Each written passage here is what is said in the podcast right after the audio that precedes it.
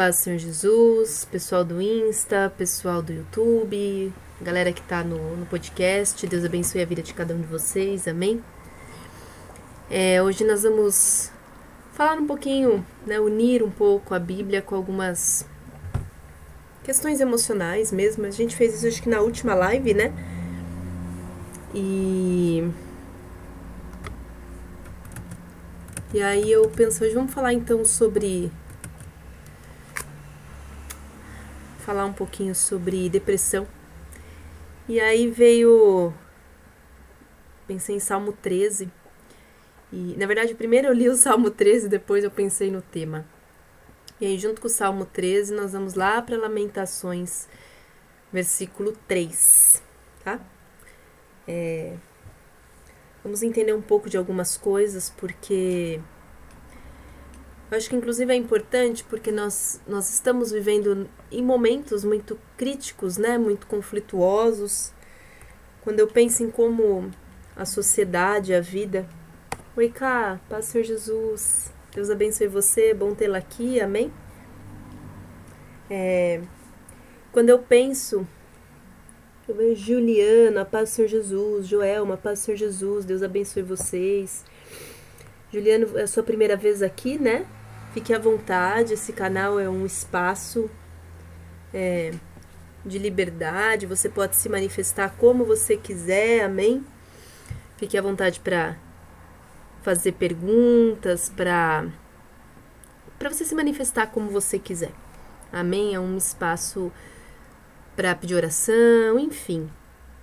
Nenhuma doutrina, ok? Darla tá pelo YouTube, a Paz Senhor Jesus. Gente, meus óculos limpei e piorou. e Deus abençoe vocês. Se tiver mais pessoas com vocês. E por favor, fiquem realmente à vontade. Eu entendo que uma live. Oi, Lu, a Paz Senhor Jesus. Bom vê-la aqui novamente. Sinto falta de você aqui, viu, Lu? Nossa, como eu sinto falta de você na live. A gente acostuma, né? Você, a Cleidil, eram pessoas muito presentes. E aí vocês duas não entraram mais, eu falo, nossa, sinto muita falta de vocês, mas eu entendo que que a vida, né, tem as questões da vida. É, a Cleidil, por exemplo, ela não vem porque ela tem a igreja dela, né, tem, ela faz parte da de um grupo lá da, da missa. Então ela acaba não é no mesmo horário. Então a gente entende que tem as questões aí, mas sempre que der, fiquem à vontade. Amém? Lembrando que essas lives que são feitas, elas são gravadas no podcast também, tá? Então, se alguém não conseguir ouvir, assistir no momento, pode assistir depois ou ouvir pelo podcast. Pelo podcast, inclusive, gasta menos internet, né? Pode, você pode deixar ouvindo e fazer outra coisa, enfim. Então, se alguém quiser também ter essa possibilidade, lembrando que todo dia de manhã tem uma mensagem diária pelos podcasts e terça-feira tem uma conversa o Café Conversa e Família. Essa terça-feira, dia 12, nós vamos falar sobre sexualidade, tá bom? Enfim, vamos começar nesse tema, amém? Vou fazer a leitura.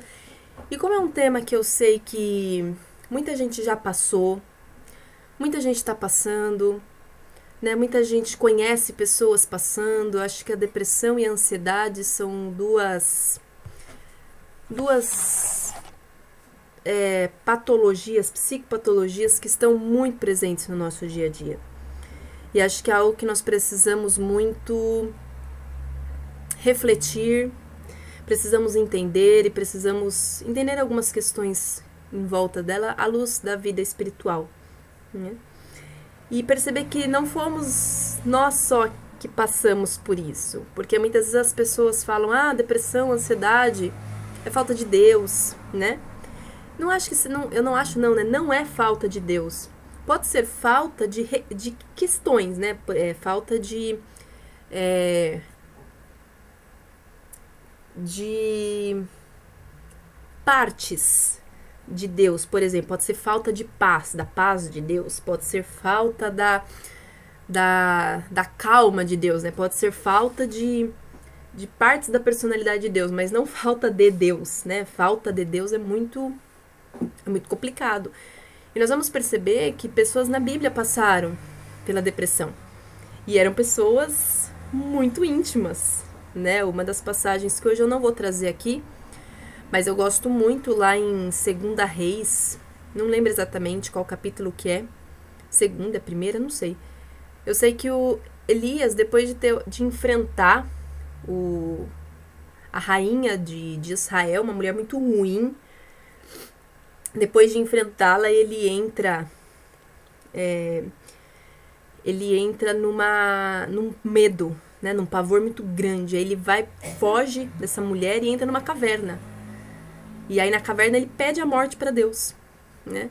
Então a gente vê que ali ele ficou numa depressão, né? Ele entrou na caverna, que é o que acontece numa depressão, a gente se isola, né? A gente se fecha, a gente quer ficar sozinho. A gente entra nessa caverna, né? E a gente pede a morte para Deus, a gente diz: não quero mais, não sirvo para mais nada, né? Chega. Ele passou por isso. E é interessante que ele sai da caverna, Deus é, tem três manifestações, né? É interessante que foram três manifestações intensas. Então foi a manifestação do vento, a manifestação do da chuva, são três manifestações lá. Em todas elas, ele termina falando, é, a Bíblia termina falando assim: e Deus não estava, né? E Deus não estava, e Deus não estava. E a quarta manifestação, Elias ouviu uma voz delicada. É lindo isso, né? É, quando eu li esses dias, eu não tinha parado para perceber. E na voz delicada, Deus estava. E aí que Deus fala com ele e diz: Olha, se alimente e volte. E aí ele se alimenta do que os corvos trazem para, do que os corvos trazem para ele e ele volta para enfrentar, e era a profecia de que essa mulher, essa rainha morreria. Então ele volta para proclamar a morte dela, né, que ela morreria. Não é ele quem mata, mas ele, como profeta ele anuncia a morte dela. E é muito lindo de ver que numa depressão, quando uma pessoa está numa depressão, não adianta você querer puxar ela força, você brigar, você gritar, você ser violento, nervoso, enfim. Não adianta nada disso. Você precisa, talvez. A Bíblia está ensinando a gente. Você precisa, na verdade, ir com esse amor, com essa delicadeza, com essa sutileza, né, com esse acolhimento e com esse alimentar, né, o alimentar a esperança, alimentar a alma, alimentar o afeto, alimentar, alimentar, né? E a Luz trouxe aqui, né? Às vezes é falta do amor das pessoas, exatamente. É, e o amor ele vem de Deus, por isso é muito complicado a gente falar que depressão é falta de Deus, né? A gente pode falar que são que é parte de que é falta de partes, mas não de Deus, é muito, né? Por exemplo, Elias. Não faltou Deus para Elias ali na caverna. Faltou ele confiar, né? Faltou ele ele ter uma mente firme, mais firme ainda em Deus, porque Elias vai ser o cara que, tempos depois, vai é, ser arrebatado para o céu, né? Então, veja que uma depressão não significou falta de Deus, porque ele, é, depois de Enoque, são as duas únicas pessoas que a Bíblia descreve como que, que que foram arrebatados, foram levados com carne e tudo, né? Corpo e tudo para Deus. Então a gente tem mesmo que tomar cuidado com certas coisas que a gente fala e que a gente acaba acreditando, né? E é isso. Quem puder e quiser, abra aí em Salmos 13, Salmo 13. Amém? É um salmo de Davi. Oi, José, a paz Senhor Jesus. Se tiver mais alguém contigo, fique à vontade. Amém? Aqui na, na nossa live. Amém? Fique à vontade para comentar, para trazer versículos, fazer pedidos, enfim. Amém? Bom, vamos orar então. Que Deus abençoe a vida de cada um de nós. Amém? Pai querido e amado, meu Deus, obrigada por esse momento. O Senhor sabe do coração de cada um de nós, sabe das nossas famílias, sabe de tudo que passamos na vida, sabe do nosso hoje, sabe do nosso futuro. O Senhor sabe dos nossos pensamentos, sentimentos, vontades, desejos, medos. O Senhor sabe das nossas tristezas, sabe do que nos abate, nos abala, nos desanima, sabe de tudo que nos tira da tua presença. E o Senhor sabe também o que nos alegra, o que nos felicita. E Pai, eu sei que a coisa que o ser humano mais é carente é da tua presença, é do seu amor, é da tua graça, é do teu envolvimento, da tua delicadeza, da sua, da sua sutileza. Precisamos, Deus, sentir esse amor e viver esse amor de verdade. Precisamos, Pai, saber quem somos em Ti, nossa identidade em Ti. E precisamos, Deus, encontrar em Ti a força para vivermos o dia a dia. Deus, envolva nossos corações, que essa palavra venha, que esse dia de hoje venha quebrar barreiras e venha trazer cura, venha trazer restaurações, libertações, venha ajudar pessoas a saírem, Pai, dessa caverna da tristeza, do medo, da depressão, da dor, do sofrimento, para que possamos nos alimentando da tua palavra, voltarmos para a tua presença cheios e fortes e corajosos. Deus nos ajude, é o que eu peço e oro no nome de Jesus. Oro também para que o Senhor me use conforme a tua vontade, me ajude a interpretar a tua palavra, entendê-la conforme o teu querer. Para passar adiante, Pai, porque sem ti eu não entendo essa palavra, sem ti não dou conta. É o Senhor em mim, Pai, usa minha boca e o meu coração, que seja tudo seu. Abra as nossas mentes e corações para receber de ti. É o que eu oro e eu peço e agradeço no nome de Jesus. Amém. Amém? Brulessa, paz do Senhor Jesus, fique à vontade. Amém, irmã? Bom, então vamos lá. Salmo 13. Antes de eu começar a falar um pouco de Salmo 13, é, eu quero trazer um pouco do que é a depressão. Então, a depressão ela tem vários tipos e ela é caracterizada como um distúrbio do humor e também da afetividade, tá? é a presença de uma tristeza, mas uma tristeza profunda e persistente. Então a pessoa ela pode estar triste, mas não estar depressiva, tá? A depressão não. A depressão ela é profunda e persistente, ok?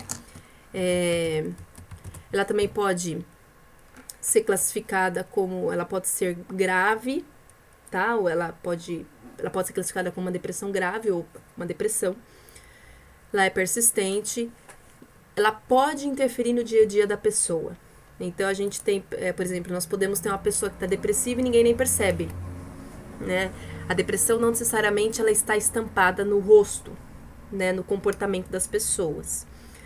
Já em compensação, existem depressões que a pessoa não sai nem do quarto, não toma um banho, é, fica o dia todo deitado no escuro, né? Tem muito essa questão, tudo apagado, é, ficar o dia todo deitado, não querer tomar banho. Você pode perceber que uma pessoa está entrando na depressão se, por exemplo, você vê que tinha algo que ela gostava muito e de repente ela deixa de fazer, deixa de gostar. É, ou então uma pessoa está constantemente dormindo ou perde o apetite. É muito comum na depressão a pessoa perder esse apetite, emagrecer. Né? Tem outras questões como ela pode ter problema de pele, queda de cabelo, né? São N fatores. É diferente de momentos que nós temos de uma tristeza, né? Por exemplo, as mulheres. As mulheres com alteração hormonal, por conta da TPM e tudo, é muito comum que as mulheres tenham muito, tenham momentos, né, depressivos, momentos ansiosos, exatamente por conta do sobe desce hormonal da TPM. É, mas não se classificaria numa depressão, tá? Por isso que a depressão tem que ter aí um tempo de observação. Pode afetar a questão do prazer nas coisas, então gostava de fazer tal coisa e não gosta mais. A depressão pode ter sim afetação na questão sexual. A pessoa pode perder interesses sexuais, inclusive, diminuir a parte é, da libido, é, pode ter um aumento no, no sono, o humor, a pessoa fica mais deprimida, perde interesse em muitas coisas. É, pode ter uma agitação, às vezes essa depressão pode vir acompanhada de questões ansiosas. Inclusive tem uma, de, uma depressão que é chamada depressão ansiosa, né? É, na verdade é ansiedade depressiva em que a pessoa desenvolve os dois, as duas características. A, o transtorno bipolar, que a gente usa esse termo muito mal usado no dia a dia. A gente fala, ah, fulano é bipolar, né? Porque a pessoa no mesmo dia tem vários humores. Isso não é uma pessoa bipolar, ok? É, lembrando que, como eu também sou psicóloga, eu consigo trazer esse conhecimento para vocês, ok? Não, uma pessoa que tem vários humores ao longo do dia, ela não é bipolar. ela pode estar depressiva, mas ela não é bipolar. Bipolar, a pessoa ela precisa ter um tempo de três meses mais ou menos em cada humor. Então, ela vai ter três meses absolutamente feliz, que a gente chama de mania, tá? Então, ela fica absurdamente alegre, agitada, ansiosa. E aí, depois ela tem três meses numa depressão. Então, ela oscila a cada três meses nos picos, tá? Uma pessoa que oscila no mesmo dia, ela pode ter uma depressão, pode ser uma questão da personalidade dela, e pode até mesmo num nível pior, ela pode, claro, com muitas outras questões envolvidas, ela pode ter uma, um transtorno de borderline, tá? É muito pior do que uma bipolaridade, tá? Então é importante a gente tomar cuidado de usar os termos, né? Às vezes a gente rotula muito as pessoas. Ah, fulano é bipolar, fulano é isso, fulano é aquilo. A gente tem que tomar cuidado. Inclusive, se a pessoa se sentir ofendida, ela pode levantar um processo aí de. de, de como é que é? é? Quando a pessoa mente, né? Injúria. É, ah, o termo lá que o povo usa. Questão de concentração também afetada na depressão. É muito é, desesperança, enfim, desânimo a pessoa pode ter muitos pensamentos suicidas, chamados de ideação suicida. Existem depressões mais graves que a pessoa tem é, alucinação, tá? Essas são as depressões graves mesmo. A pessoa alucina. Oi, Michel, a paz do Senhor Jesus. Deus abençoe.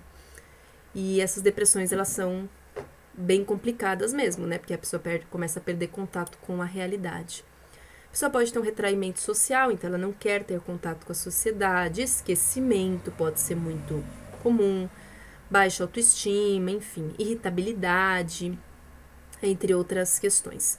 E pode sim aparecer a ideação suicida, que a pessoa só criar na mente, como ela pode vir às vias de fato e realmente tentar um suicídio. Por isso a gente sempre tem que tomar muito cuidado e sempre prestar muita atenção é muito comum e ainda existem pessoas que acham que depressão é, é frescura e não é. Se fosse uma frescura, eu tenho certeza que ia ter muita gente aí, né, não querendo, né, não querendo ter, porque é complicado. Então, depressão não é frescura. Quando a gente vê alguém, um, ponto muito importante que a Bíblia vai começar a nos trazer agora, existe um salmo, eu agora não lembro se é Salmo 27 ou qual que é, que a gente consegue perceber perfeitamente a questão da depressão. E qual é o oposto da depressão dentro da Bíblia? É a esperança. Então, o que, que a gente precisa mover no coração de uma pessoa com depressão? A esperança. Então, a esperança de novos futuros, a esperança de uma nova vida, a esperança de boas questões, a esperança, né? A, a esperança de conseguir se levantar, de lutar. Só que não basta a gente dar esperança para uma pessoa com depressão e simplesmente largar, né? A, gente, a depressão é necessária que se caminhe ao lado da pessoa, o que às vezes pode se tornar muito cansativo, porque o, o depressivo ele requer muito. É um tipo de pessoa, né, um tipo de momento, de personalidade, de patologia que acaba requerendo muito de quem está ao lado. Então, se você convive com uma pessoa que, que tem crises depressivas, eu recomendo que você também busque ajuda para você saber lidar com essa pessoa. Porque senão a tendência é que você adoeça. Porque para um depressivo, como ele muito ele sempre volta, né, para as reclamações, para aquela aquele vazio interno, as crises existenciais, a baixa autoestima, aquele que está ali pode ter aquela sensação de que nunca nada está melhorando, né? É, é, a depressão pode vir acompanhado, sim, José, a questão da, da mentira, né? É, porque o depressivo ele já tá desanimado com ele mesmo, então às vezes ele prefere levantar uma, uma mentira, né, para não precisar lidar com certas coisas. Pode acontecer sim, apesar de não ser o sintoma que classifica depressão. Então são alguns pontos aí que caminham, né, dentro e que é importante a gente entender. E aí nós vamos vir aqui para Salmo 13. A gente percebe que o salmista está muito cansado. Cansado de muita coisa, cansado da vida mesmo. Cansado da existência, cansado de tudo que estava acontecendo. E quem conhece a história de Davi sabe que ele não teve uma vida amigável, fácil. Só que também quem conhece a história de Davi sabe que ele estava colhendo muita coisa que ele plantou, né? Porque Davi teve um pecado muito grande diante de Deus, que foi o adultério e a traição de um amigo, não é? E ele, inclusive, o assassinato. Então, um pecado foi puxando o outro. Adultério, é prostituição, traição, falsidade, assassinato, né? É, rebeldia, porque ele foi avisado do que ele faria, ele não deu bola. Então, é, envolve, envolveram muitos pecados, né? Que Davi fez. E Deus causa consequência. Deus tem uma Deus tem uma lei e nós querendo ou não estamos debaixo dessa lei. E se a gente não entende isso à luz de Deus, a gente pode até acabar achando que Deus é mau. Só que Deus é um pai que corrige, né? A questão da correção de Deus, da repreensão de Deus, muitas vezes não é bem vista ou bem entendida pelas pessoas. E isso é um ponto que a gente precisa buscar mais intimidade de Deus para começar a entender de verdade o que é a repreensão, o que é a causa-consequência que vem do Pai, né? E aí no Salmo 13 tá assim: Ó Senhor, por quanto tempo me esquecerás? Para sempre? Né? Quem tá se identificando aí, né? Vai me esquecer para sempre, né? Porque imaginando quanto tempo ele tava sofrendo, né? Hello, o senhor me esqueceu, né? Quantas gente não faz isso, né? Deus esqueceu de mim, Deus, né? Por quanto tempo esconderás tua face de mim? Por quanto tempo devo tomar conselho de minha alma, tendo tristeza no meu coração diariamente? Olha o que o salmista está falando. Não é tristeza de vez em quando, é diariamente. Ele já está num período muito longo de depressão, de tristeza. O que a gente poderia dizer que ele estaria numa depressão. Então ele está dizendo: Olha, faz tempo que eu estou aqui. E não só faz tempo que todos os dias eu tenho tido um, o meu coração triste. Por quanto tempo será exaltado o meu inimigo sobre mim? Quando eu li esse versículo hoje, antes da live, eu pensei nem necessariamente o inimigo de Davi era um inimigo físico também, né, de perseguição mesmo. Mas não necessariamente o nosso inimigo sejam pessoas. Não necessariamente o nosso inimigo sejam situações, né? Por exemplo, falta de dinheiro, isso tudo. Às vezes os nossos inimigos é, são as nossas questões internas. E às vezes o seu inimigo é aquela situação que toda hora acontece, que toda hora você vê que volta, que se repete, que te entristece. De repente é o seu filho que te maltrata e não te respeita e, e não te valoriza. De repente é a sua esposa que de novo te traiu. De repente pode ser a situação no trabalho que o seu chefe gritou com você. Ou de repente pode ser a sua filha que de novo voltou para as drogas, ou às vezes pode ser você de novo entrou numa dívida. Você prometeu que não ia comprar mais nada e gastou e agora tá devendo de novo, seu nome tá sujo. Ou pode ser de novo aquela crise interna de de, ba de baixa autoestima, de insegurança que você não sabe de onde vem, né? Então, e muitas vezes a gente vê que por muito tempo parece que essas situações ficam sobre nós como verdadeiros inimigos, oprimindo o nosso interno, oprimindo nossa mente, oprimindo o nosso ser, e o nosso coração se entristece. E é aquele momento que a gente fala: Olha, o Senhor se esqueceu de mim, né? Tipo, oi. Às vezes eu viro para Deus eu falo assim: Hello, não se esquece que eu só sou pó. Mas eu falo isso para Deus, né? Porque a Bíblia diz que nós somos pó. Né? E às vezes eu gosto de falar: Deus, eu só sou pó. Porque às vezes a gente tem a sensação de que Deus se esquece. Eu gosto muito do livro de, de Salmo, porque o livro de Salmo aproxima a gente dos que a gente pensa que são sempre muito perfeitos. Então, o livro de Salmo faz a gente perceber que a gente não é tão errado assim, né? Errado no sentido de temos tem esperança para nós, né? É permitido. Porque nós vivemos numa sociedade Maria Vitória, paz do Senhor Jesus, irmã. Deus abençoe. Fique à vontade, amém? Nós vivemos numa sociedade que é proibido, entre aspas, ter tristeza. Minha fulano tá triste, ah, fica triste não. Né? Sorria.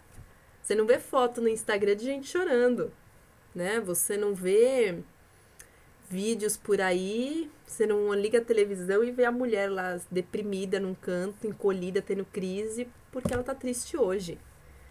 Nós vivemos numa cultura que prioriza o bem-estar, que prioriza a beleza, que prioriza o que é correto, né?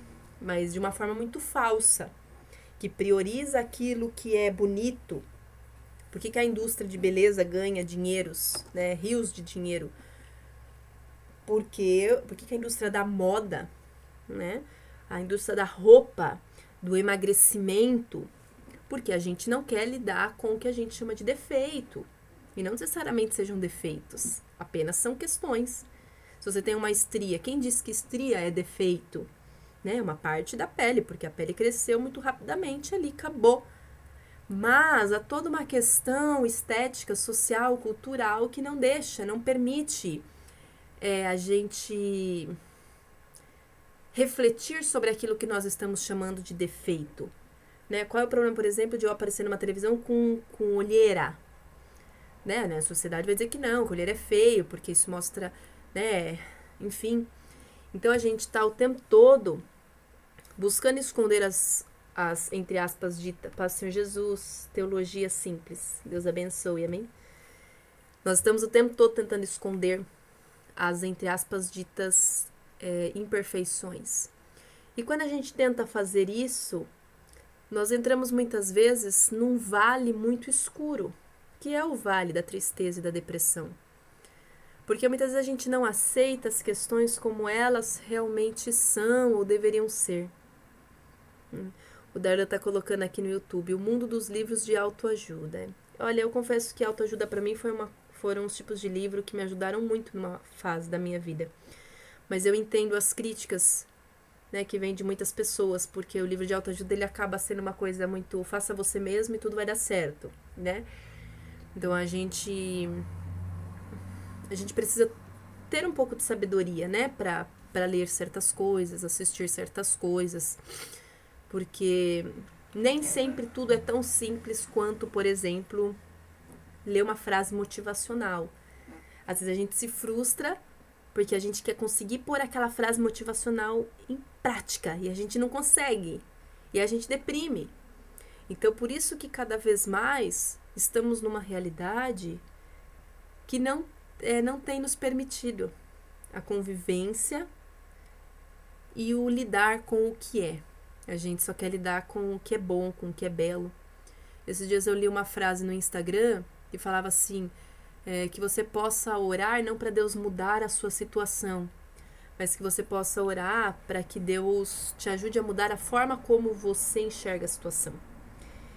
E muitas vezes a nossa depressão vem porque a gente está olhando a situação, a gente quer que ela mude, mas ela não muda. Que é o que o salmista está falando aqui. Deus, até quando essa, isso vai continuar? Isso não vai mudar? Né? E aí ele deprime.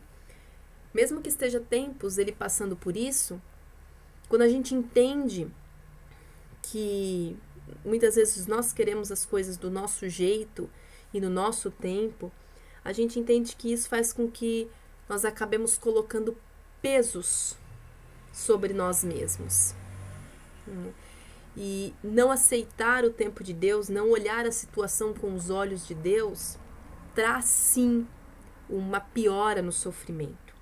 E aí no, no 3, o salmista vai falar assim: Considere e ouve-me. Olha o que ele está falando para Deus. Né? Considere e ouve-me. Considera a minha dor. Ele está trazendo que Deus não está considerando. Sabe quando você está tentando. Sabe quando você liga num, em algum lugar e você precisa que a pessoa te ajude? E ela fica para você e fala assim: Olha, senhora, eu não posso. Sinto muito, é contra o protocolo. O meu sistema não, não permite. Aí você fica, tá, mas você não pode mesmo resolver a minha situação? É tipo salmista agora com Deus. Considera, ouve-me. Aqui é como se ele estivesse falando que Deus está de costas viradas para ele e surdo. Como se você estivesse orando e Deus estivesse com a mão no ouvido e falando lá, lá, lá, lá, lá, lá, lá, lá. É quase isso. E aí Davi está virando e falando: considera. Considera a minha dor. Considera o que eu estou orando. Me ouve. Me ouve. Olha o que o salmista está pedindo. Deus, me ouve. E às vezes a gente acha que nós não podemos falar de certas formas com Deus. E nós podemos. Deus quer relacionamento. Deus, olha, o Senhor está me esquecendo. Até quando eu vou passar por isso? Até quando eu vou ficar nessa dor? Ouça o que eu estou te falando, ouça a minha alma. E ele continua: Considere e ouve-me, ó Senhor meu Deus. Ilumina os meus olhos para que eu não durma o sono da morte. Então, ilumina. Por quê? A Bíblia vai falar que o. Como é que é? O. A candeia do corpo são os olhos, né? Se seu corpo for bom, todos se os seus olhos forem bons, todo o seu corpo será. Se os seus olhos forem maus, todo, todo o seu corpo será. Então, part... o seu olho é a forma como você vai enxergar as coisas. E é muito comum na depressão a pessoa olhar para tudo e ver com desesperança, ver com desânimo, ver com baixa perspectiva. Você se olha no espelho e você fala: ai, que droga, que feio, eu não sirvo, eu não me amo. Aí você olha para o passarinho, ah, você não vê graça no passarinho. Aí você olha para não sei quem, nossa, a pessoa tá me enchendo o saco hoje.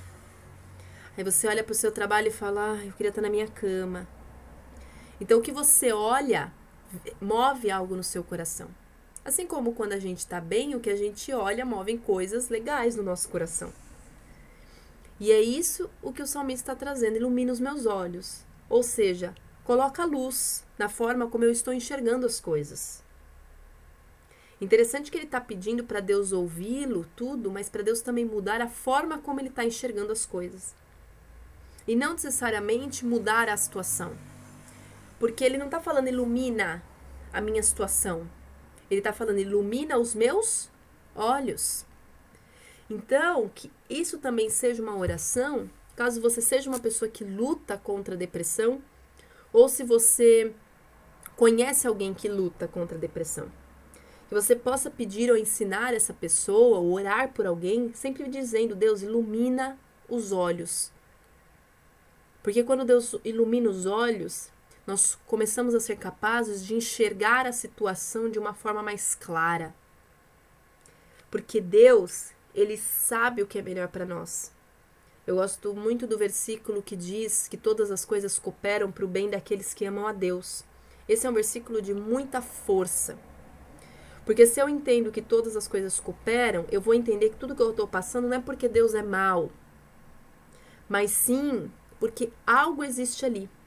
Ou ele quer corrigir um pecado, ou eu estou colhendo algo que eu plantei, ou ele quer que eu aprenda algo para usar lá no futuro.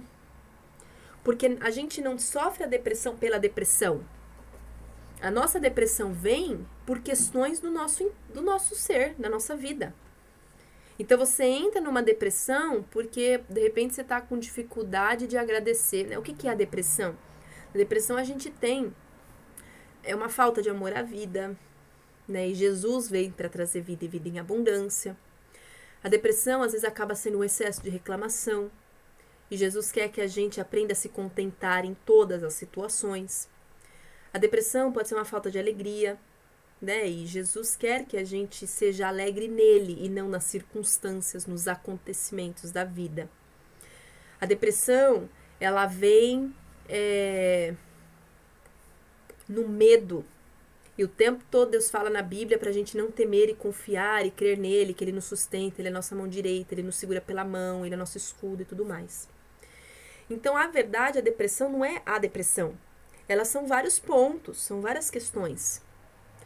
E essas questões são é, pecados ou são é, formas de encarar a vida que nos traz sofrimento. Por isso que não necessariamente é a situação que tem que mudar, mas a forma como eu estou enxergando a situação. E o que eu preciso aprender com essa situação? Então, por isso que também quem está do lado de fora precisa ter muita paciência com um depressivo. Porque são muitas particularidades que você precisa ir ajudando aquela pessoa a sair daquela dor. Não é um simples fato, ah, oh, vamos, sai dessa cama, vamos, vai, vai tomar um banho, passa um, um, uma, um pó no rosto, vai comer. Não é simples assim, né? Porque ela. Os sentimentos, o que a gente sente, libera hormônio. E liberar hormônio vai mexer com o teu corpo. Mas nós precisamos urgentemente buscar a forma diferente de olhar. Por isso, o salmista, quando ele entende isso, ele fala: Ilumina os meus olhos, para que eu não durma o sono da morte. A morte, aqui, ó, a morte no coração, a morte interna, aquela morte que você perde totalmente a vida, a esperança, e talvez entre no suicídio ou morra mesmo. Você pode entrar numa depressão, numa tristeza tão grande, não comer a ponto de de repente morrer. É um fato. É isso que o, o salmista está falando. Deus, se você não iluminar os meus olhos, eu vou morrer. Por isso que a gente tem que ter muita paciência para lidar com uma pessoa numa depressão. Porque não é simples. Não é como dois dois são quatro. É simples para quem está fora. Porque o depressivo ele não só sofre por uma questão. Ele sofre por uma questão que está envolvida com outra, que está entrelaçada com outra, com outra, com outra, com outra, com outra, e é um emaranhado. A depressão, para mim, ela é muito bem representada como um novelo de lã bagunçado. Né? É a maneira como eu enxergo a depressão. Um novelo de lã. E ousaria dizer que, na verdade, são muitos novelos de lãs bagunçados juntos. Então, quando você vai tentar puxar um, você vê que ele está emaranhado com o outro. Saula, paz, Senhor Jesus. Deus abençoe, irmã. Irmão. Aí você vê que aquele está emaranhado com o outro, que está emaranhado com o outro. Aí você vai puxar um, vem o outro junto. É a maneira como eu enxergo a depressão. Então, é necessário ir entendendo ponto por ponto, pensamento por pensamento, indo, sabe? Por isso que muitas vezes dentro da psicologia, um paciente acaba tendo que tomar remédio. Porque não é tão simples. Se fosse simples, a pessoa sairia sim, porque o que ela mais quer é sair disso. É o que ela mais quer.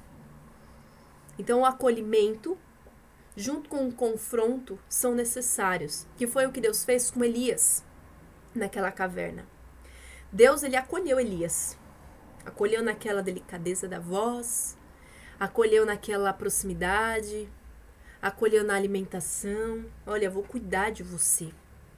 Vou te dar forças. Só que Deus não ficou lá, Elias. Ah, fica aqui, né? Vai passar não.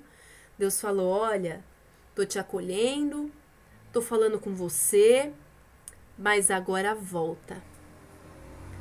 Então, a depressão ela é um, um, um equilíbrio entre eu acolho, mas não a ponto de acomodar a pessoa. Eu acolho, dou suporte, o conforto, o consolo, o acolhimento, mas eu digo vai. Eu dou acolhimento, eu falo você consegue. Né? Não adianta você falar de uma forma grossa, estúpida, com um depressivo. Geralmente eles não vão. Eles vão se recolher mais ainda. É interessante. Né? A grosseria, o depressivo ele se ele é muito sensível internamente, então ele se encolhe, ele regride. Então você dá aquele suporte, aquele acolhimento, aquele carinho, mas você não deixa ele ficar onde ele está. Que é o que Deus faz com Elias. E aí, no versículo 15, o salmista vira e fala: Desculpa, no 4.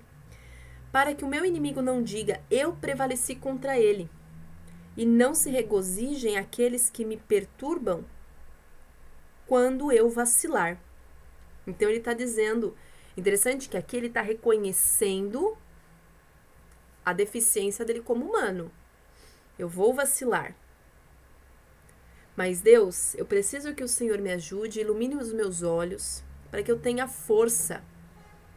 Para que eu tenha força exatamente para que isso tudo que me perturba ou essas pessoas que me perturbam não ganhem, não vençam sobre mim. Eles estão aqui, eles me perturbam, eles quase me levam à morte, mas eu estou pedindo a tua ajuda para que eu não morra. Olha que o salmista ele está olhando a situação como ela é. E aí o versículo 5 e 6 ele fala assim, para finalizar, fechar. Mas eu confiei na tua misericórdia. Meu coração se regozijará na sua salvação. Eu cantarei ao Senhor porque ele me tratou generosamente. Olha que interessante. Tem um verbo no presente. Eu confiei. Né? Eu confiei, na verdade, no passado. Eu confiei. Então o salmista está trazendo a dor, dizendo a Deus que Deus se esqueceu. Aqui a gente não vê uma resposta de Deus. A gente não vê, por exemplo, em outros salmos, que o salmista vira e fala assim: Mas o Senhor falou comigo. Né? O Senhor me isso, o Senhor aquilo.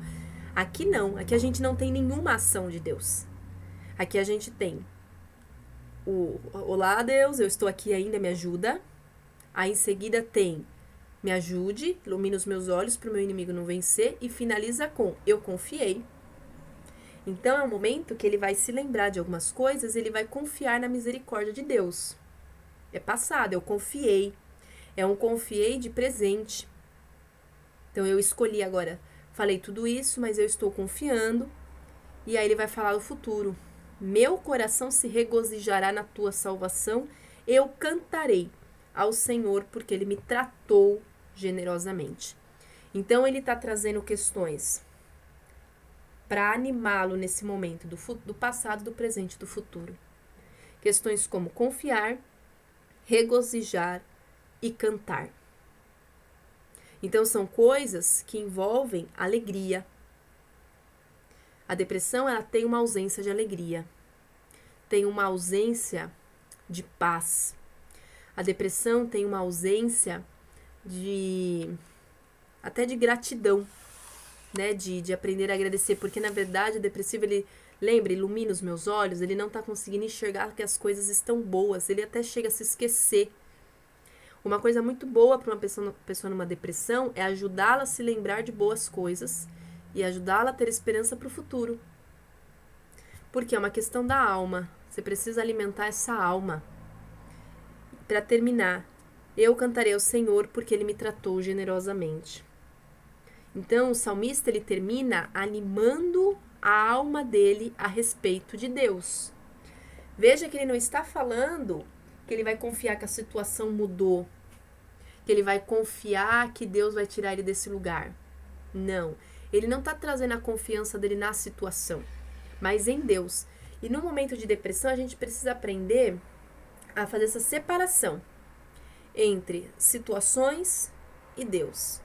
E quando Deus pede certas coisas da gente, como amor, paz, alegria, né, os frutos do espírito, os frutos do espírito não são vividos dependendo da situação, mas independendo da situação. Então você adquire paz mesmo que esteja tudo uma guerra. A tua paz não está na situação em paz. Porque a paz, na verdade, está em Deus. E ele é estável, ele é seguro, estável no sentido de seguro. É algo firme, fixo, estável, que eu posso confiar porque ele é o que ele é. Deus não é mutável como as situações. Se a minha vida depende de circunstâncias, eu vou viver num alto e baixo emocional. E isso pode causar muito sofrimento nas emoções nos, e nos pensamentos de um ser humano. Por isso nós estamos hoje em dia tão instáveis. Por isso hoje em dia nós estamos tão. É, como é que é aquela expressão? É, pavio curto. Porque nós estamos vivendo de acordo com emoções, com situações. Hoje tá tudo bem, eu tô bem. Eu me sinto pressionado no trabalho, então eu fico estressada eu tô brigada com o meu filho, então eu fico irritada. Hoje eu ganhei um presente da minha amiga, então eu estou bem. E não dá. Se as nossas emoções são a mais, né? Mas se a forma como a gente está é baseada em como a situação está, nós ficaremos, nós seremos pessoas muito instáveis. A alegria tem que estar em Deus, e a isso é necessário um relacionamento com Deus. Então, eu tenho que ser alegre porque Jesus deu a vida por mim e não porque eu recebi uma promoção no meu trabalho. Eu tenho que ter paz porque Jesus diz, me mostra a fé e diz que as situações estão todas sob controle dele está tudo certo como está. E não porque eu estou andando tranquila no caminho e não tem nenhum carro na minha frente. Não tenho trânsito. A minha a minha serenidade precisa estar que eu sei que Jesus é meu amigo, está comigo, está no controle, tudo tudo ele está comandando. E não porque hoje os meus filhos estão quietos. Né? O meu trabalho está tudo indo às mil, às mil maravilhas. Se eu dependo de situações, eu não vou conseguir lidar com as minhas emoções. E existe um capítulo que Deus sempre me manda muito, que eu gosto demais, quando eu vou orar a respeito de tristeza e depressão. Incrível, sempre cai, que é Lamentações 3. Lamentações 3 é, uma, é um desabafar da tristeza de Jeremias. Não vai dar para nós lermos tudo, tá? Por conta do tempo, porque também eu acho que se torna cansativo ler muitos versículos aí, são 66 versículos, né? Não, não dá. Mas eu quero ler alguns. E o primeiro, Jeremias já começa falando assim: Eu sou o homem que viu a aflição por meio da vara da sua ira. Então, veja que Jeremias está reconhecendo que muitas das nossas aflições muitas das nossas tristezas acontecem sim porque Deus está nos corrigindo. Muitas vezes nós não estamos tristes porque, a, porque estamos tristes, mas muitas vezes estamos tristes porque a nossa alma se abate no meio do pecado. Não fomos feitos para pecar. Somos pecadores, mas quando a gente passa a conhecer Jesus, a gente, a nossa alma já não tolera mais. Na verdade, qualquer ser humano, mesmo quem não conhece Jesus, quando está muito envolvido nos pecados, começa a entristecer porque machuca muito a alma o pecado. E a alma é, são as emoções. Então, quando você é uma pessoa amargurada, triste, rancorosa, briguenta, impaciente, nervosa, ansiosa, triste, magoada, quando você é uma pessoa que fica buscando alternativas e formas para mentir, manipular, enganar. Quando você não busca a paz, briga com todo mundo, quer arranjar confusão, fofoca, não cuida da própria vida. Isso tudo são coisas que nós não fomos feitos para fazer. Né? Nós fomos criados para sermos adoradores de Deus, não adoradores do mundo. E quando a gente sai do rumo, a gente sofre. E aí por isso que dentro de Lamentações 3, a tristeza, a depressão vai estar muito é, ligada com o pecado. E, e a tristeza vem não apenas porque estamos pecando e não fomos criados para isso, mas porque também junto do pecado vem correção. Então, Deus permite que em alguns momentos nós sejamos corrigidos e entremos nessa tristeza, sabe? E aí a depressão vem porque, hum, além de nós pecarmos, muitas vezes a gente se nega a sairmos do pecado. Quando a gente entra na rebeldia, quando a gente entra na dureza do coração, quando a gente precisa perdoar alguém, a gente fala: Eu não vou perdoar o fulano, porque olha o que ele me fez. A alma sofre com a falta de perdão e a, a falta de perdão e a rebeldia nos distancia de Deus. E aí Deus não consegue muitas vezes muitas não consegue muitas vezes não. Deus ele não age em quem sabe o que precisa ser feito, não faz. E você endureceu seu coração para Deus. E isso vai te causar dor. Porque não tem como você não ter dor, não tem como você ser feliz se você já conheceu a Cristo e quer se manter no mundo. Entende? É como você ter vindo, ido numa casa e ter comido um delicioso banquete. E aí você tem aquele banquete para comer todo dia. Você pode ir lá todo dia comer aquele banquete. Mas você, porque não quer entrar no banquete, todos os dias vai comer pão embolorado, por exemplo. Pera lá, tem um banquete ali para você. Mas você escolhe comer o pão embolorado. Seu corpo vai sofrer, sua vida vai sofrer. Porque foi um banquete que você já entrou, já experimentou, já aceitou ter. Mas agora você está escolhendo viver no pão embolorado, né? Então, Lamentações 3 vai trazer muito isso. Eu quero deixar essa leitura para vocês. E ele vai continuar falando e Deixa eu ver alguns versículos aqui. Olha que interessante, né? Ele está falando isso de Deus. Ele fala: Minha carne e minha pele, ele envelheceu, ele quebrou os meus ossos. Deus, ele parece um ser muito duro nesse Lamentações 3. Eu tenho refletido muito sobre a correção de Deus, né? E pode parecer estranho, e na verdade, se você não concordar com isso, eu vou pedir que você ore, né? Que você fale, Deus, isso que a Ana falou é, é real, não é? Se for, me ajude a entender. Se não for, corrige ela, né? Você tenha esse momento com Deus também para é, ponderar aquilo que eu também falo. Mas eu tenho passado, parado para refletir muito sobre a correção de Deus. E eu sempre penso assim, o que vem ao meu coração sempre é assim. Quando um filho erra, o pai corrige, né? O pai, a mãe, o responsável corrige. Então ele vai lá, faz uma birra. Essa mãe pode virar e falar assim: da próxima vez que você fizer birra, você.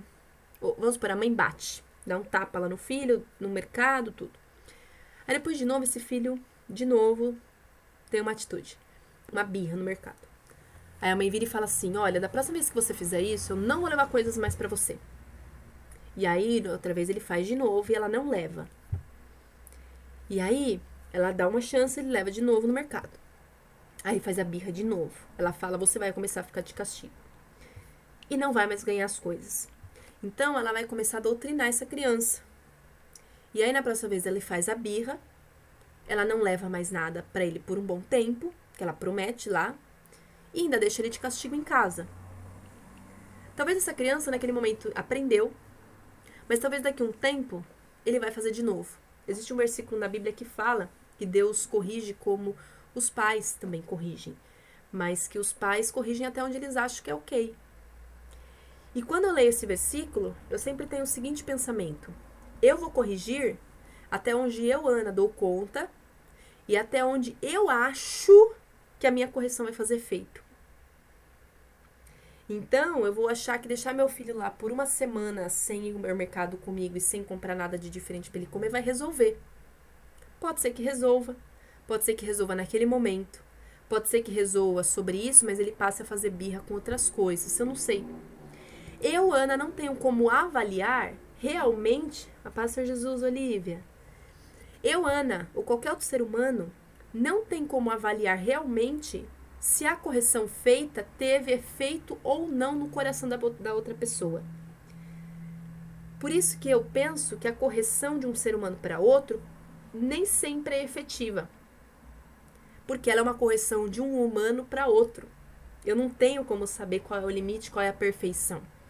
Até porque se eu tomar certas atitudes, eu posso ser punida, presa, agredida por outras pessoas. Eu posso perder a guarda do meu filho, então, às vezes, uma correção que seria eficiente pode me dar certos problemas. Só que Deus é diferente. Porque a minha correção, meu filho pode voltar a fazer aquele, aquilo. A correção de Deus não. A correção de Deus ela costuma ser mais pesada, mais demorada, mas ela é efetiva. E é aí que a gente muitas vezes tem a dificuldade de entender a Deus e é, de até brigar com ele.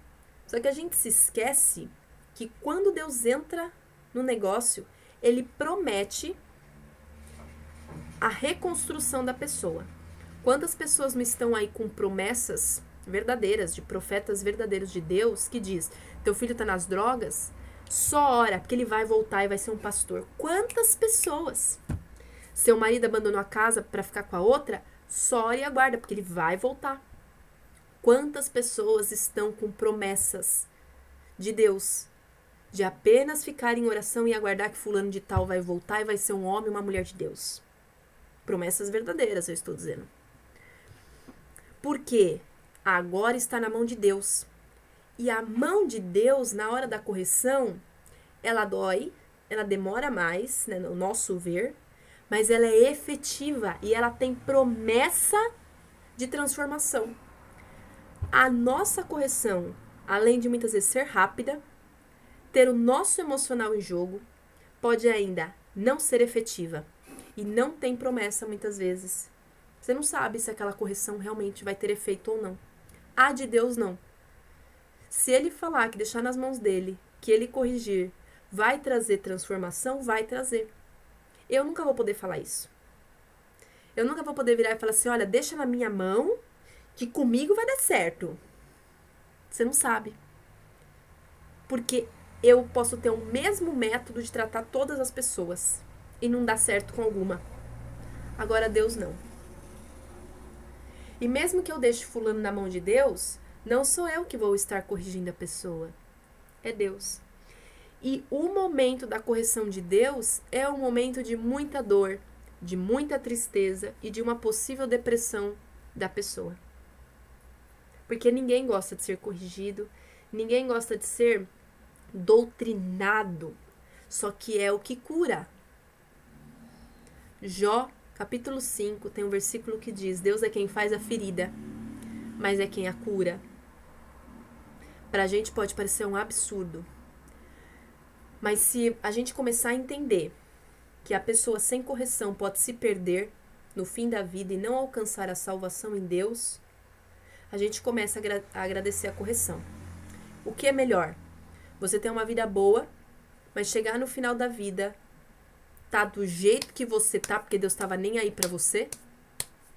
Cheio de pecado, cheio de erro, mal e mal conhecendo a Deus, não entra no céu? Ou ter uma vida de correção, mas que o seu interior se aperfeiçoou, você se santificou e entra no céu para viver a eternidade ao lado de Deus. Se a gente passa a entender as questões dessa forma, a gente também começa a olhar as situações de depressão, de tristeza, com outro olhar. É uma doutrinação da parte de Deus, é uma correção da parte de Deus. E entender isso, inclusive, tira da gente essa sensação de que Deus é ruim. Porque Deus é o Pai que ama e quem ama corrige, quem ama exorta. Só que Deus ele tem uma exortação muito mais pesada, só que é efetiva, porque ele sabe o que fazer, onde fazer e como fazer com cada um. Muitas vezes a gente quer que o outro passe pela correção de Deus para voltar para casa convertido, mas a gente não quer passar pela correção de Deus. Sabe aquele famoso pimenta nos olhos dos outros é refresco? Às vezes a gente faz isso. A gente quer, deixa mesmo na mão de Deus. E quando a gente entra na mão de Deus, a gente acha Deus cruel. Então, é, é importante que a gente comece a olhar a Deus, entender a Deus como um pai. Quem tem dificuldade com isso, Ore ao Senhor e peça para Ele. Me mostra o que é o Senhor ser meu Pai. E aí nós vamos vendo aqui em Lamentações 3 que Jeremias está numa tristeza tão grande que ele vai falando essas coisas, né? Minha pele se envelheceu, quebrou meus ossos, me cercou de fel e de trabalho. Nossa, Jeremias aqui põe uma dor, uma tristeza tão grande, ó, eu clamo, eu grito. Ele encerra a minha oração. Olha o que ele está falando, Deus nem quer ouvir a minha oração. Né? Me cerca com caminhos de pedras talhadas, as flechas entram nos meus rins, sou escárnio do povo, ele me enche de amargura. Lamentações 3 pode se aproximar muito da sua dor quando você tiver numa depressão, numa tristeza muito profunda. A identificação permite que a gente receba cura. Eu recomendo que você leia, de verdade. E a gente acha que a gente vai ter uma, um bom final. Lamentações 3 não termina bem. Lamentações, na verdade, não é um livro de uhul, tudo vai dar certo. Lamentações é um livro que, olha o último versículo do livro que vai falar. Mas tu nos rejeitaste completamente. Tu estás muito furioso contra nós. Então, Ana, por que você está falando isso? A live não é para nos motivar? A live é, Não é, eu quero que a cura aconteça. Mas muitas vezes a gente está buscando mais a cura do que a nossa transformação diante das situações. Muitas vezes a gente está buscando mais a cura, né? Não que não é para buscar cura, não é isso, porque eu quero, em nome de Jesus, que hoje essa live cure muitos corações. Mas cure não de uma forma mágica, mas cure de uma forma de que às vezes a gente entenda, porque tem pessoas que Deus vai derramar a cura de forma milagrosa. Tem pessoas que Deus está querendo usar a sua tristeza e a sua depressão para, na verdade, você abandonar certos pecados. Talvez isso seja, sabe essa depressão que sempre volta, essa tristeza que sempre volta, esse ciclo que sempre se repete? Talvez esteja faltando você olhar para ela com os olhos de Deus ilumina os meus olhos para que eu possa enxergar o que eu preciso mudar. Para que eu possa usar essa fase porque ele vai falar aqui no versículo de Lamentações 3, um versículo que eu gosto muito. Olha, olha que lindo, né? Ele fala assim, porque não é tudo tragédia aqui, tá? Eu sei que a live já acabou, mas eu só vou falar mais um pouquinho. Não é tudo tragédia em Lamentações 3. Olha que lindo que ele fala. é, 19. Lembra-te da minha aflição e da minha tristeza, do absinto e do fel. Minha alma se lembra, está humilhada dentro de mim. Isto eu recordo na minha mente, portanto eu tenho esperança. Então a esperança da tua tristeza está dentro de você. Ter esperança de que Deus está te ouvindo, de que Ele está ali para você. Ah, mas Ele está causando a dor, mas isso não significa que Ele não esteja contigo. Ah, não, Deus é horrível, ele está permitindo a dor. Mas isso é o amor dele. Correção não é falta de amor. A gente precisa desassociar correção com ódio. Correção é amor. Só corrige quem ama. Se a gente pega, principalmente quem lida muito com criança, sabe. Criança, com adolescente. Pai e mãe que não corrige seus filhos, os filhos ficam muito perdidos. E filhos perdidos não vem limite, é, não vem limite nas coisas. E faz tudo, fica perdido, fica confuso. Por onde eu vou, o que eu faço? Eu vou fazer tudo. E fazer tu, o mundo é muito cruel para que você não coloque limite nos seus filhos. Você vai perder seu filho se você não colocar limite. Você vai perder seu filho, sua filha, se você não corrigir. Você pode ver seu filho morrer cedo. Você pode ver sua filha ir para a cadeia. Se você não falar que existem coisas que ele não pode fazer, se você não consertar o coração dele quando é tempo. E Deus faz isso com a gente, porque inclusive chega um momento que não adianta mais pai e mãe. Talvez você mesma já foi uma pessoa assim, ou tem filhos que você vai tentar corrigir, ou já tentaram te corrigir, você não quer saber mais. Só pregar um adulto. Quando ele é corrigido, ele bate boca. Porque de, depois de certo momento, nosso coração começa a endurecer cada vez mais. E a gente começa a desenvolver nossos próprios pensamentos. Não adianta, tem muito pai e mãe que quer fazer a parte dele depois que o filho cresceu. Olha, eu sinto muito, a menos que o milagre aconteça, é muito difícil. Porque agora você já deu a criação e agora ele também está desenvolvendo os próprios pensamentos. Então, cuide, crie, eduque, ensine, corrija enquanto é tempo. Porque senão vai ser só a pessoa e Deus. E aí dói mais mesmo. Aí dói muito mais. É efetivo, mas dói. E aí ele continua falando, ó. Olha que lindo o 22. A gente conhece esse versículo e esse versículo está no meio de uma das passagens mais pesadas que a gente tem na Bíblia, que é Lamentações 3. E é pelas misericórdias do Senhor que não somos consumidos. Talvez a gente não tenha noção da sujeira dos nossos pecados. Talvez às vezes a gente se, queira se justificar tanto que Deus não sei o quê, que Deus isso, que Deus está errado, que Deus é ruim, que, que na verdade a gente não para para perceber quão horríveis são os nossos pecados. Acho que às vezes a gente quer diminuir a santidade de Deus ao invés de aumentar a podridão dos nossos pecados. Porque as suas compaixões não falham. Olha o que ele está falando. Não falha. A compaixão de Deus não vai falhar. No tempo certo, ele vai tirar essa dor. Elas são novas a cada manhã, grande é a tua fidelidade.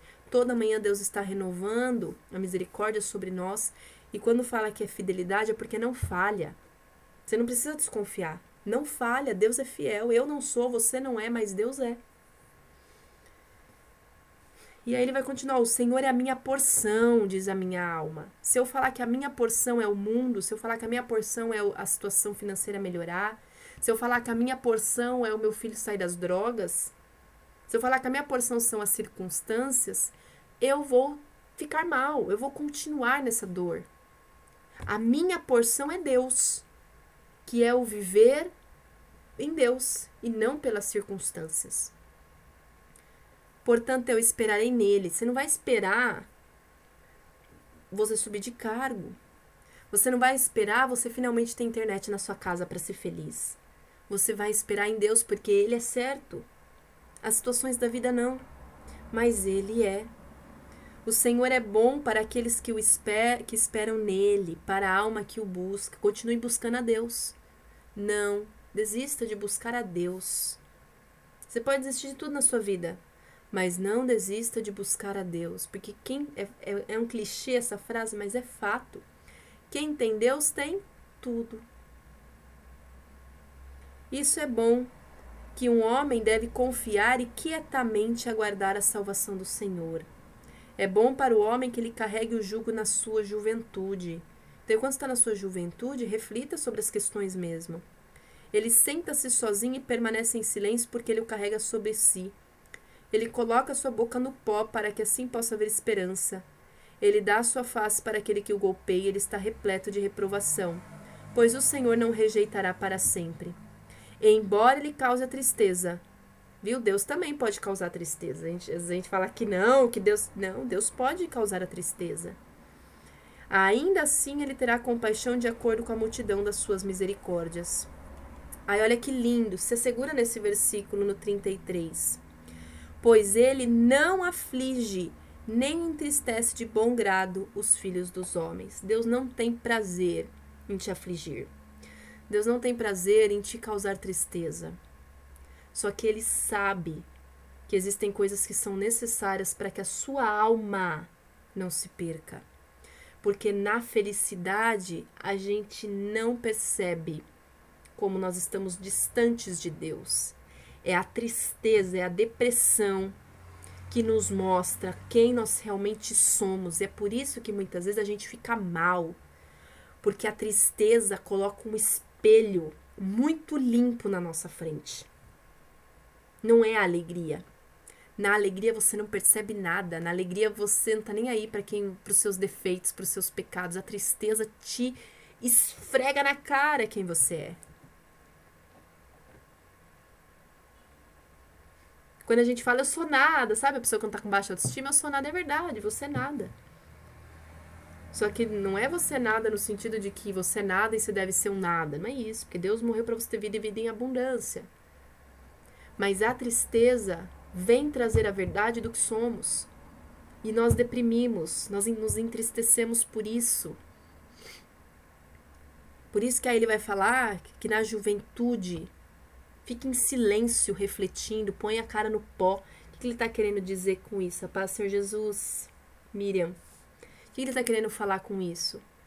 Deixa o sofrimento bater na tua alma mesmo, mas não fica murmurando por aí, choramingando, não. Usa esse sentimento, usa essa dor, essa tristeza, essa depressão para você orar. Para você pôr tua cara no pó, ou seja, a depressão ela nos humilha. A depressão faz a gente saber quem a gente realmente é. A depressão faz a gente chegar na amargura da própria alma. E o que, que ele está dizendo aqui? É bom para o homem ele carregar isso, colocar a boca no pó, para que assim possa haver esperança. Porque a esperança vai existir quando você sabe que as coisas podem melhorar. Mas existem certas melhoras que só precisam acontecer quando a tua alma se livra de certas coisas que você carrega. Use os momentos da depressão para você se aproximar mais de Deus e para você saber de verdade o que você carrega na alma que precisa sair. A depressão nos aproxima da dor, da dor de ser quem somos.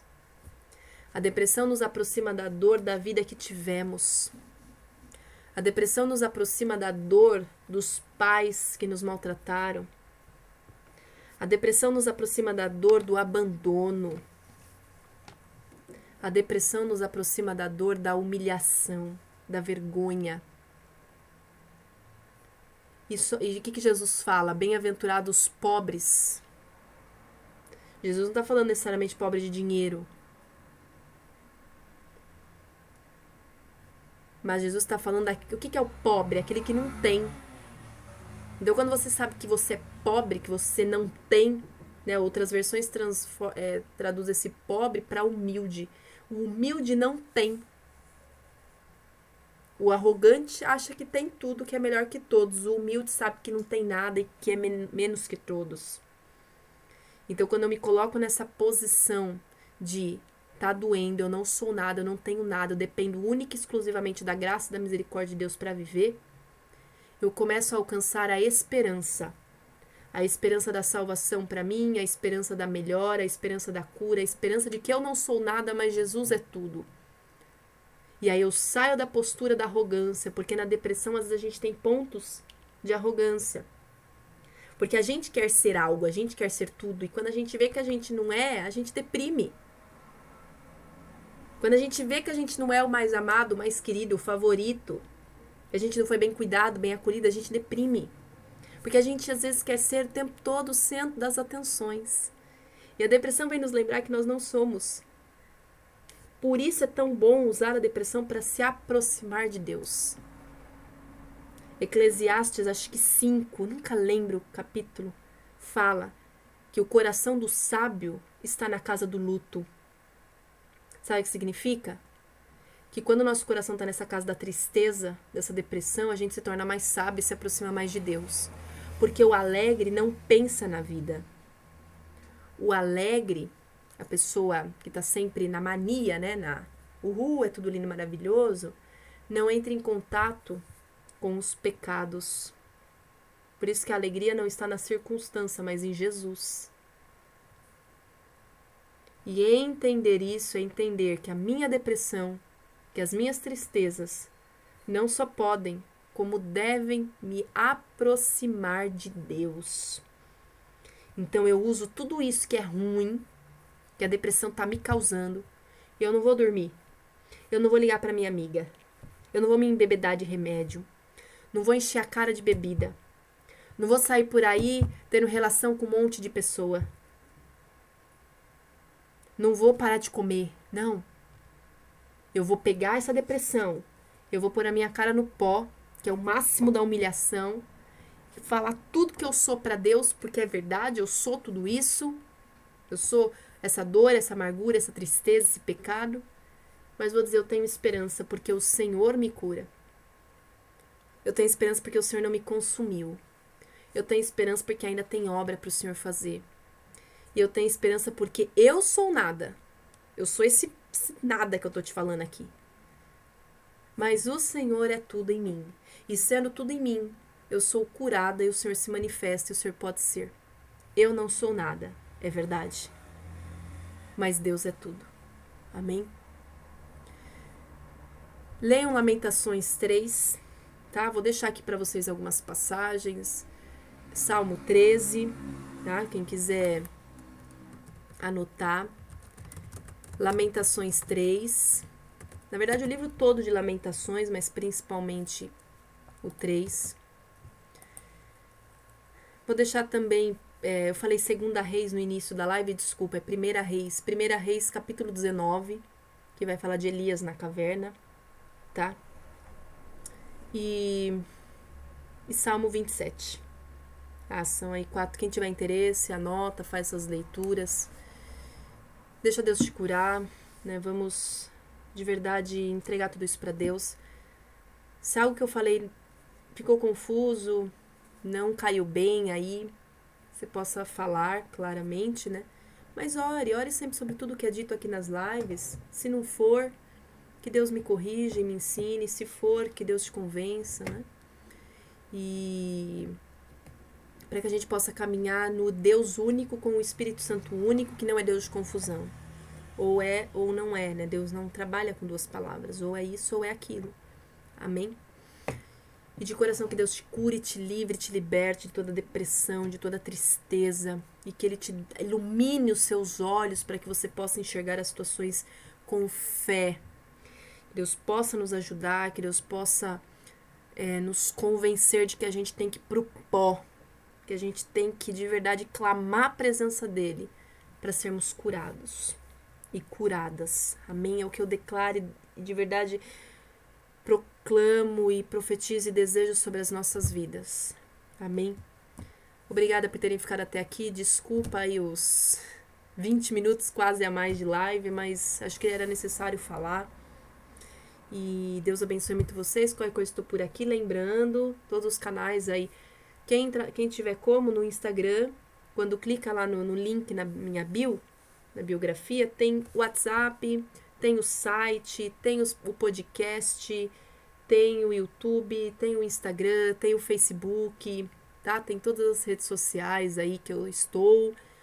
Todos os dias de manhã tem uma mensagem no, no podcast. Toda terça-feira tem o Café Conversa e Família, que é um assunto envolvendo questões familiares. Terça-feira agora vai ser sobre sexualidade, amém?